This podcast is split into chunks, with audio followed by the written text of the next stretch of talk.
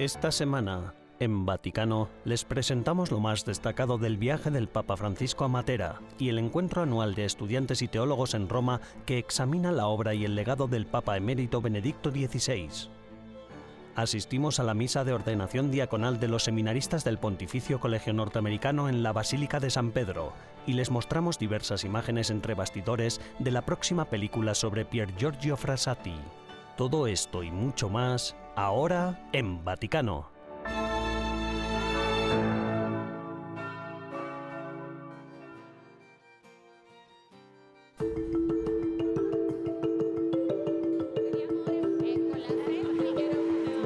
El 24 de septiembre, al término de la Conferencia Económica Internacional titulada Economía de Francisco, llegó a Asís un invitado muy especial,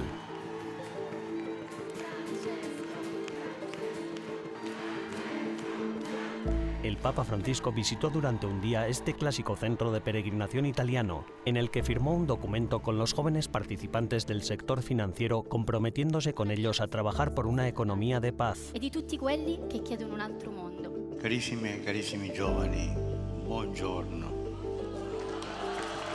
Su discurso, que el pontífice dirigió principalmente a los jóvenes, subrayaba que juntos podían cambiar el complejo y vasto sistema de la economía mundial. De las nuevas generaciones depende transformar una economía que mata en una economía de vida, dijo Francisco. Además, también mencionó que debemos reparar el daño que los humanos estamos haciendo a la creación y que al mismo tiempo no podemos olvidar a los necesitados. Sin el aprecio y el apoyo a los pobres, a las personas vulnerables, desde el niño no nacido en el vientre materno hasta los enfermos y discapacitados o los ancianos necesitados, no habría economía en el sentido de Francisco.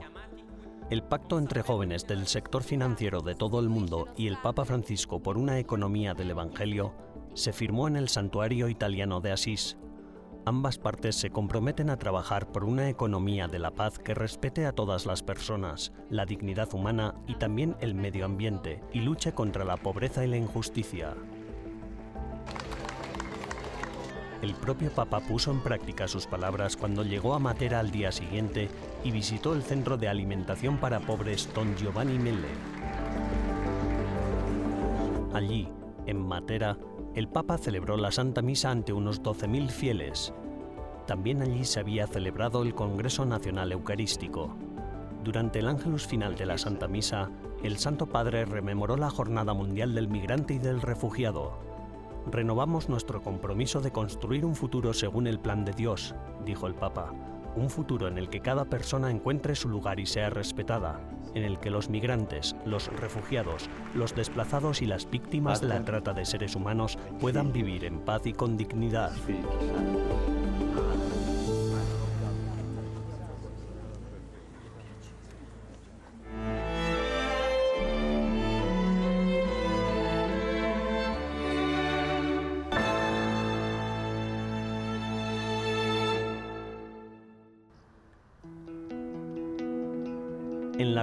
Este año del Ratzinger Schuler Kreis, el círculo de estudiantes, teólogos y expertos de Ratzinger se reunió en Roma para discutir la posibilidad de un ulterior desarrollo de la enseñanza de la Iglesia.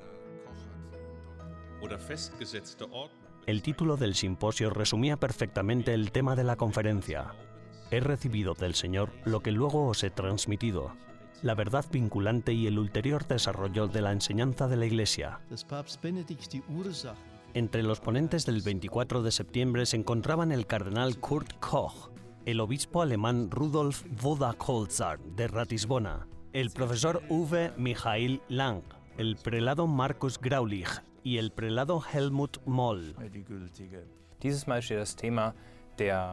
Esta vez la atención se centra en el tema de la verdad, la verdad vinculante y el desarrollo de la doctrina.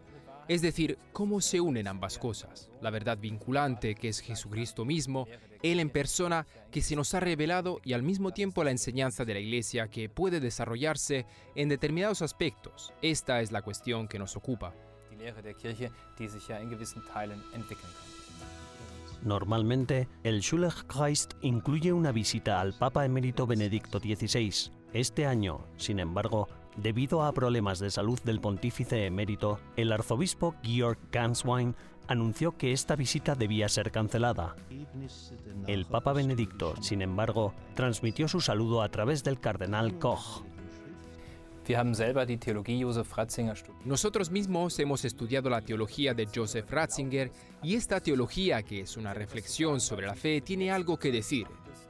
Tiene algo que decir porque está hecha para el tiempo presente, apunta al futuro y ofrece orientación y esperanza, y nosotros queremos transmitirlo. Por eso los grupos de estudiantes se reúnen, celebran un simposio público en el que presentan esto intentando ofrecer a la gente orientación en este sentido e invitándola a participar. Versuchen auf diese Weise Orientierung zu bieten und sie einzuladen, natürlich daran teilzunehmen. Papa Emeritus von hier aus einen Applaus als Segensgruß.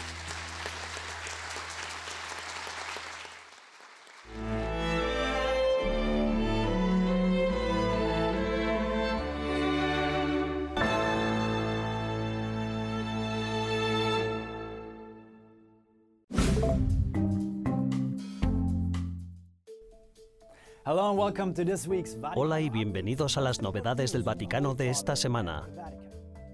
El Papa Francisco ha aceptado la dimisión de Giampiero Milano, fiscal jefe del Tribunal del Estado de la Ciudad del Vaticano, y ha nombrado a un nuevo fiscal.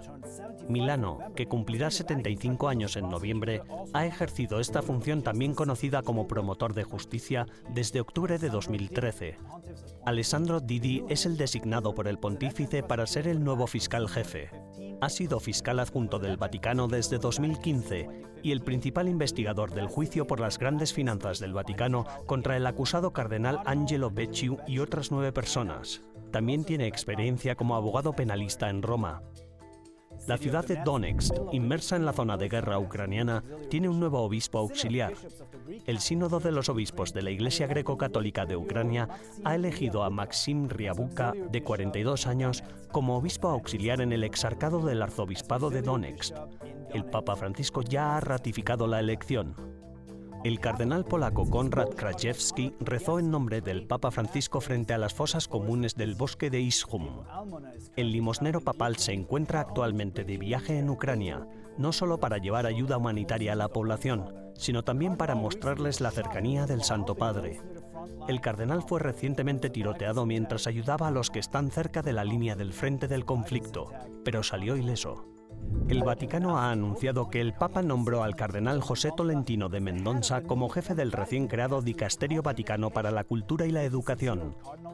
El cardenal, de 56 años y originario de la isla portuguesa de Madeira, es experto en la relación entre la literatura y la teología y recientemente ha ocupado el cargo de director de la Biblioteca y los Archivos del Vaticano, donde supervisaba la digitalización de los manuscritos históricos. En octubre, los visitantes del Vaticano podrán disfrutar de la fachada de la Basílica de San Pedro iluminada con una proyección de vídeo de 8 minutos que cuenta la historia del primer papa de la Iglesia.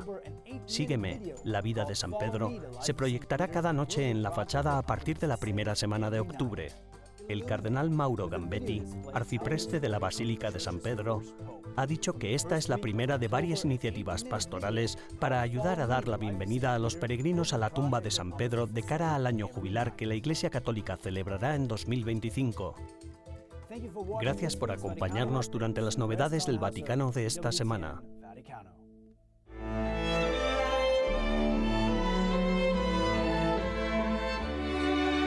Tras una breve pausa, regresamos con más en Vaticano.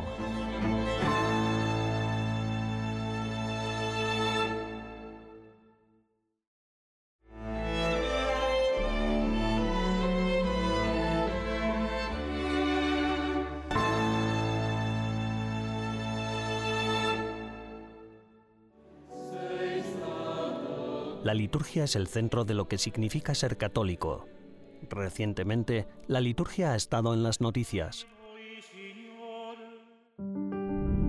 En julio de 2021, el Papa Francisco publicó una carta apostólica emitida motu propio llamada Traditionis Custodes, que restringía la celebración de la misa tridentina del rito romano, conocida como la misa latina tradicional. En junio de 2022, el Papa Francisco publicó Desiderio Desirabi, reafirmando la importancia de la comunión eclesial en torno al rito surgido de la reforma litúrgica posconciliar. Pero, ¿qué es exactamente la liturgia? ¿Cómo definimos los modos rituales que fundamentan la manera en que celebramos el culto? ¿Y cuándo adquirió la liturgia que vemos y oímos en la misa de hoy su forma actual? Es una pregunta difícil. ¿eh? La liturgia, como, como bien sabe, eh, tiene o abarca tantos aspectos, pero de una manera sencilla, eh, quizá podríamos decir que la liturgia fundamentalmente tiene que ver con la salvación, ese gran deseo que tenemos todos de ser salvados. Y concretamente con una modalidad con la cual el Señor da su salvación, que es la modalidad ritual, es decir, de una manera como muy intuitiva, cuando hablamos de liturgia, hablamos de formas de oración ritual. Dentro del desarrollo de la liturgia, es importante entender cuándo y cómo la liturgia llegó a ser inconfundiblemente cristiana. Eh, pero lo que sí que vamos a ver es que esas formas empiezan a ser cristianas cuando se celebran a partir de los mandatos rituales de Jesús.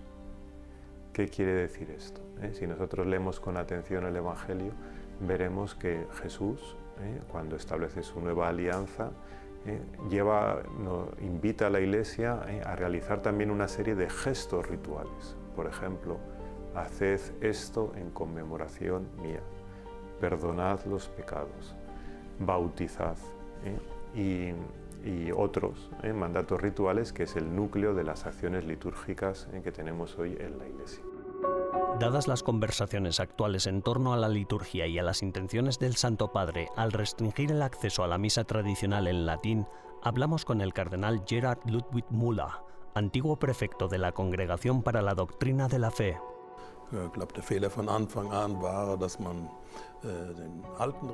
Creo que el error inicial fue vincular el antiguo rito de la misa con la cuestión del reconocimiento del concilio.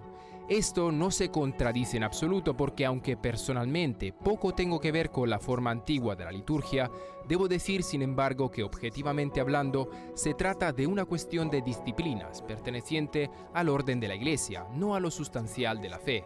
Está muy claro que la Santa Misa, tanto en las diversas formas en que se ha celebrado a lo largo de la historia, como en los ritos actualmente válidos, y creo que hay 23 con muchas variedades, en todas y cada una de estas diferentes formas de celebración es la misma sustancialmente, tal y como pertenece al acervo básico de la fe católica, remontándose a Cristo e incluyendo las interpretaciones auténticas que a lo largo de la historia de la Iglesia han dado los diferentes concilios.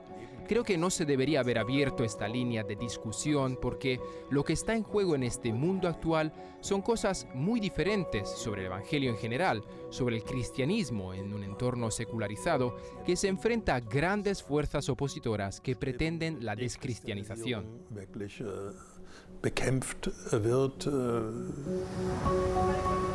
Con el trastorno que creó la pandemia del COVID, que dificultó y puso en peligro la congregación de fieles y la recepción de los sacramentos, además de la proliferación de las tecnologías en línea y los servicios en streaming, la Iglesia se ha encontrado en una encrucijada.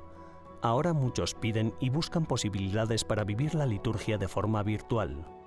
Sí, actualmente una de las sobre todo después de la pandemia del COVID, eh, tenemos se ha abierto un gran reto dentro de la Iglesia Católica. Es un proceso que en otras iglesias o en otras eh, comunidades estaba ya en marcha desde hace un par de decenios, que es la presencia de la liturgia o de presuntas acciones litúrgicas en Internet. Aquí hay que distinguir fundamentalmente eh, distintas posibilidades. Una cosa es la retransmisión de una acción litúrgica que tiene lugar en una iglesia, por ejemplo, hay que se puede, entre comillas, seguir desde casa.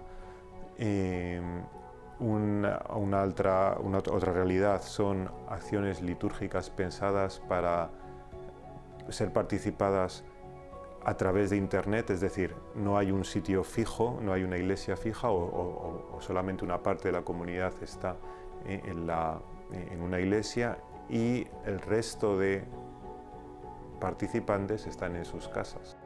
La belleza intemporal y la gracia salvífica que proporciona la liturgia es lo que la gente busca en estos tiempos de dificultad y confusión.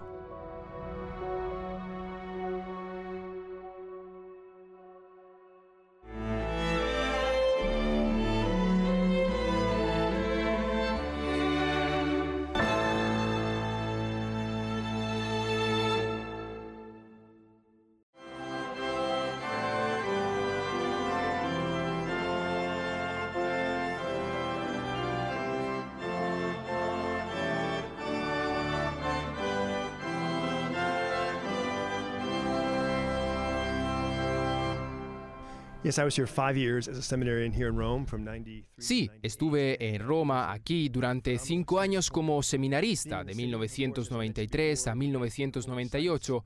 Fue una experiencia fantástica. Vivir en esta ciudad con todos sus rincones sagrados y estar con el Santo Padre fue una experiencia muy conmovedora y formativa para mí.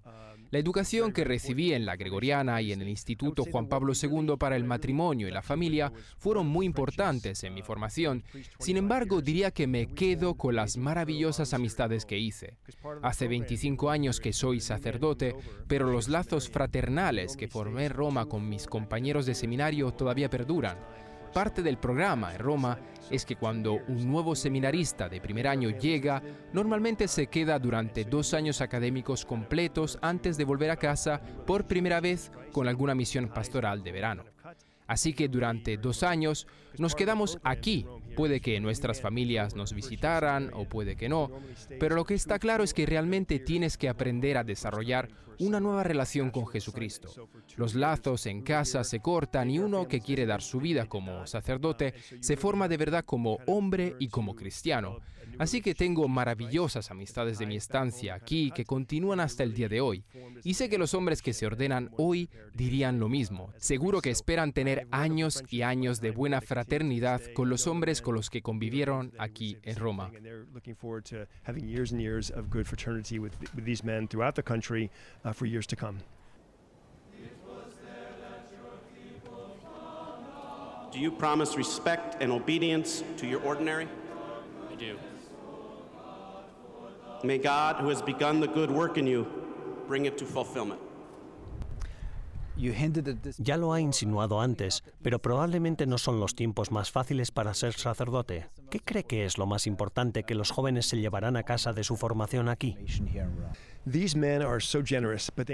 Estos jóvenes son muy generosos y saben que están a punto de embarcarse en una vida que es muy alegre, satisfactoria, gratificante, pero también que será un gran reto porque, de nuevo, tenemos retos dentro y fuera de la iglesia.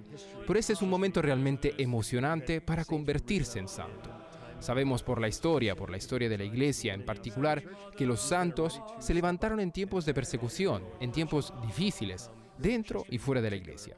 Estos hombres están listos para dar un paso al frente y ser llamados a la virtud heroica y convertirse en los santos que todos estamos llamados a ser. Y por lo tanto creo que es un momento muy emocionante en el que van con los ojos bien abiertos a lo que están a punto de asumir como hombres. Usted ha dicho que hubo más de mil personas que vinieron a Roma para presenciar la ordenación de los diáconos y para apoyar a los que dan ese paso. ¿Hay alguna manera en la que los espectadores que no pudieron venir, que están en su país, puedan apoyar al colegio norteamericano? Pray Recen por ellos, sacrifíquense por ellos. Al rezar por la gente de casa, se sacrifican por sus familias, pero también por la gente de casa que los están viendo y por la gente a la que van a servir. Así que yo diría que recen por ellos y recen también para que otros jóvenes escuchen la voz de Dios y decidan ser sacerdotes. Es realmente todo lo que la iglesia pide, que un joven deje su corazón abierto, como hice yo y como hicieron estos hombres que están a punto de ser ordenados. Deja tu corazón abierto a la posibilidad y deja que Dios te sorprenda. Y así, todos juntos, los de aquí y los de casa, podemos rezar por eso. ¿Y cuál es su recomendación para los que ahora mismo nos están viendo y quieren ser sacerdotes? I would say again, leave your heart open. uh, Les diría de nuevo que dejen su corazón abierto, que recen, que empiecen a rezar el rosario. Y si no saben cómo rezarlo, que pregunten a su párroco o a sus padres, a sus catequistas por cómo rezarlo. Dios nos ha creado a cada uno de nosotros para la grandeza. Dios tiene un plan para cada una de nuestras vidas. Y para algunos jóvenes que nos escuchan puede ser el sacerdocio. Para algunas jóvenes que nos escuchan puede ser la vida religiosa. Así que dejad vuestro corazón abierto a eso y dejad que Dios haga el resto del trabajo. Monseñor Powers, muchísimas gracias. Gracias a ti, Andreas.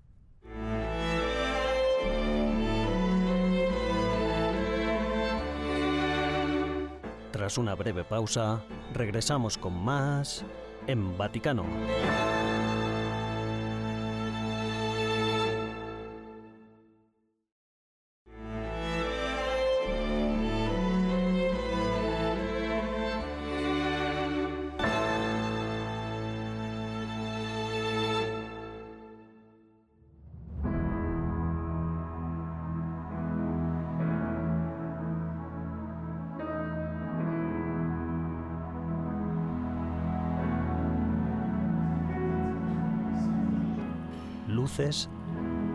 Cámara, acción. Estas tres palabras suelen asociarse con el glamour y el brillo de Hollywood, pero no tanto con la representación de la vida de los santos y los beatos. Sin embargo, el cine también se ha utilizado a menudo como herramienta para el bien, compartiendo la buena nueva pretendiendo evangelizar el mundo. Ahora mismo en Roma se está produciendo una película que cuenta la historia del beato Pier Giorgio Frassati, un joven activista italiano dedicado a la justicia social y a los pobres que falleció en 1925. La oficina de EWTN Vaticano tuvo la oportunidad de adentrarse entre bastidores y hablar con Daniela Gurrieri, productora, directora y guionista de la película. Le preguntamos qué le atrajo de Pier Giorgio Frassati. Pier Giorgio Frassati uh, was one of these uh, Pier Giorgio Frassati fue una de esas figuras fuertes y poderosas que tranquilamente podríamos presentar a la audiencia de EWTN. El público descubrirá muchos aspectos que son normales de un joven de su época. Le gustaba ir con sus amigos a la montaña, gastar bromas, reírse, pasarlo bien juntos, vamos. Pero en el centro de su vida estaba la fe, la oración, el amor a Dios y el amor a la oración. Para él, la oración tenía que estar en el centro de toda amistad, debía ser lo más preciado. the, the most precious thing at the center of their friendship. ¿Qué se sentirá al interpretar a alguien que ha sido beatificado? Alguien que ha conmovido a tanta gente y ha sido una fuente de bien y esperanza para muchos. Podría resultar abrumador e inabordable. Para averiguarlo, nos sentamos con Francesco Butironi, el actor que interpreta a Pier Giorgio Frassati. Working on a, a beatified Interpretar a un beato es un reto, porque la tendencia es ir a lo abstracto. Pero en realidad hablamos de un ser humano, así que ya sabes, hablamos de una vida, de un cuerpo, de una familia, y lo que procuro hacer es no alejarme de esa parte humana. Y una vez situado en esa parte humana, me trasladaba hasta su alma, adoptando su comportamiento espiritual y su vida espiritual.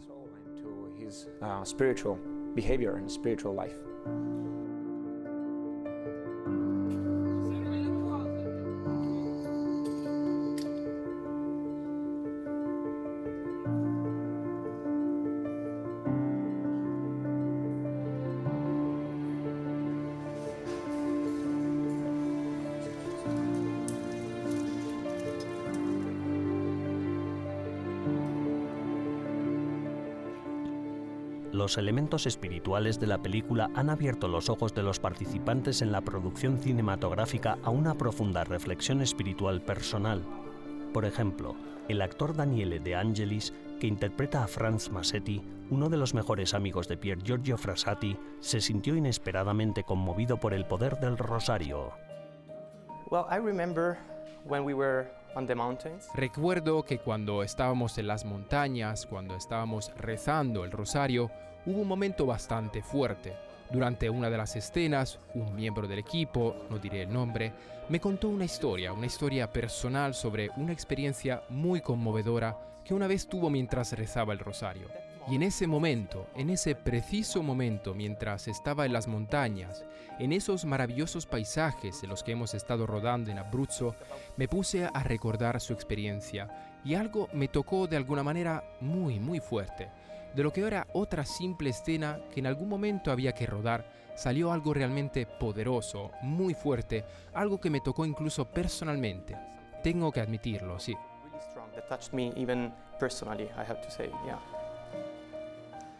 Pero para la directora Daniela Gurrieri, el breve pero poderoso testimonio de Pier Giorgio Frassati puede cambiar vidas. De hecho, su trabajo realizado en esta película ya ha hecho que ella al menos profundice en su vida de oración. To discover and study the life of a saint Descubrir y estudiar la vida de un santo da para mucho. La vida y la espiritualidad de Pier Giorgio Frassati me ayudaron a rezar más, también a confiar más en Dios, a estar más atenta a las necesidades de la gente y a ser más amable. Pier Giorgio era muy amable. kind. Uh, Pier Giorgio was very kind.